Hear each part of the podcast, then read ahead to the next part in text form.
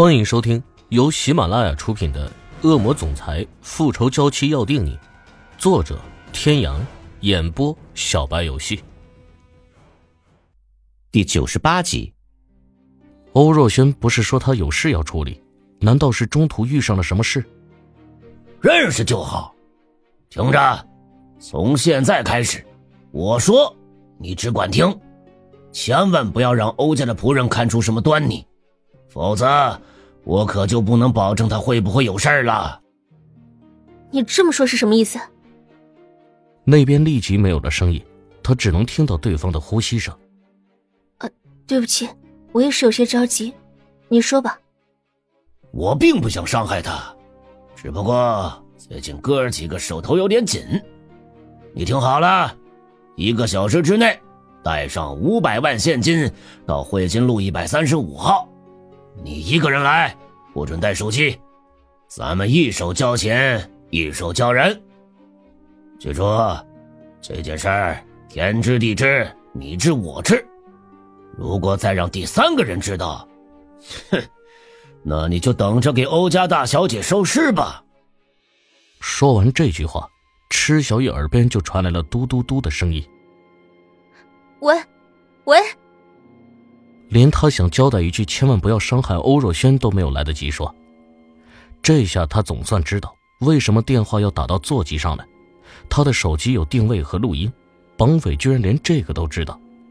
那么就是说，绑匪对他的一切都很了解，一上来就断了他的后路。可他一个人去，这要是绑匪守信还好说，要是临时再变卦，他可怎么办？还有这五百万现金，他要去哪里弄？如果贸然从欧胜天给的卡上去，他一定会发现的。他回到楼上房间，急得满房子打转，下意识的伸手握住了脖颈上的那条项链。对了，项链。他的眼睛一亮，时间紧迫，现在没有更好的法子了。他冲到床头，打开抽屉，将里面所有的珠宝首饰都拿了出来，拿了一个手提包塞了进去。这些东西都是欧胜天送给他的，尽管他说过他不喜欢。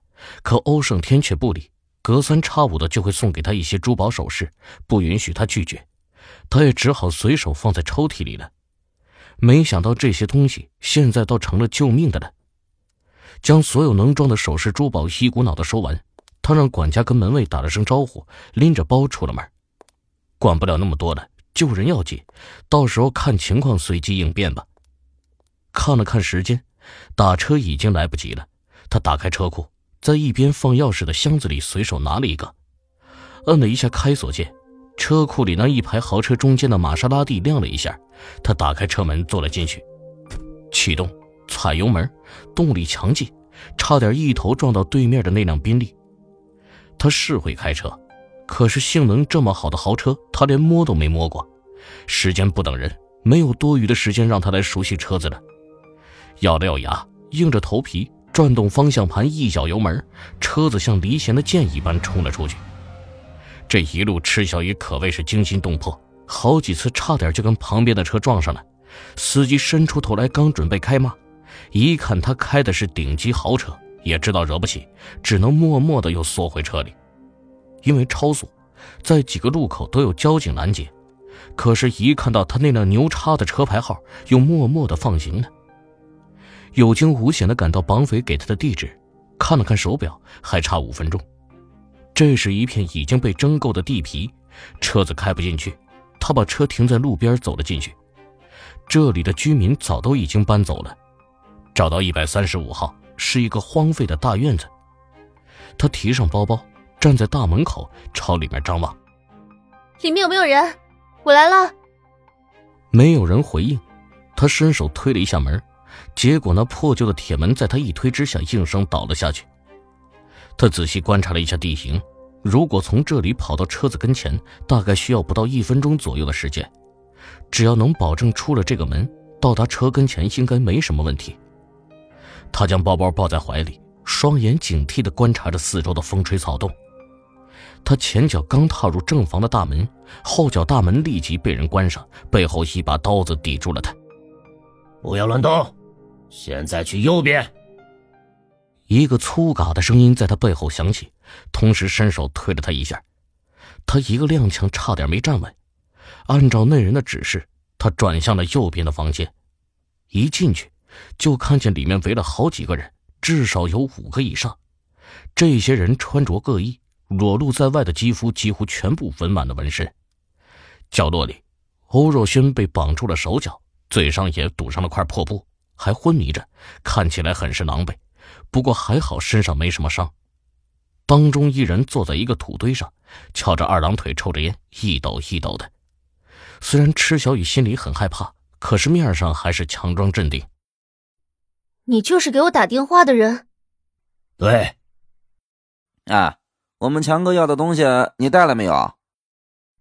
带来了，可是时间紧迫，我没有那么多的现金。我想这个应该也可以吧。他把包的拉链打开一条缝，给那个强哥看了看。只一看，强哥的眼睛都直了，真是好东西啊！他只是看到了一颗钻石，就知道那是价值连城的粉钻。这一次他们可发财了。强哥朝着旁边的一个人使了一个眼色，那人伸手就欲将他的包夺过来，池小雨赶紧护住：“你们先放人。”切，看不出来。你这小妞胆子还挺大，跟我讲条件。我看不是我胆子大，是你胆子大才对。你难道不知道现在在这儿的一个是欧胜天的妹妹，一个是欧胜天的女人？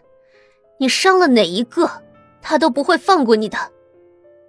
池小雨也学着那人的口气，不管怎么样，抬出欧胜天的名号，让这些人心里有所顾忌也是好的。强哥神色一凛。池小雨的话恰恰戳中他，这也正是他担心的。虽然关大小姐说这次买卖最终的目标是眼前这个女人，而并非是欧胜天的亲妹妹欧若轩，只是一个诱饵。可他听道上的兄弟说，欧胜天最近很宠爱身边这个叫池小雨的女人，对她很不一般。接活的时候就很犹豫，毕竟借他一百个胆子也不敢与欧胜天为敌呀。无奈当初欠了关莲娜一个人情。他以此要挟，并一再的保证欧胜天对这个女人也就是玩玩而已，跟以往他的那些女人没有什么不同。他以前也帮关莲娜处理过这样的事情，最后也没什么事所以他犹豫再三，还是接了下来。毕竟关莲娜给的报酬很可观，再加上一看到他怀中紧抱的那个包，强哥又无法淡定了。反正关莲娜已经承诺。他们处理完池小雨之后，会立即送他们去国外避风头。欧胜天的势力只在亚洲，他就算再厉害，全世界范围内找人还是有难度的。既然如此，还有什么好怕的？小妞，你当我们强哥是傻子吧？你现在在故意拖延时间是吧？好等着那个欧胜天来救你们是不是？我告诉你啊，不乖乖把东西给强哥，你们俩谁都别想出这个门各位听众朋友，本集到此结束，感谢您的收听。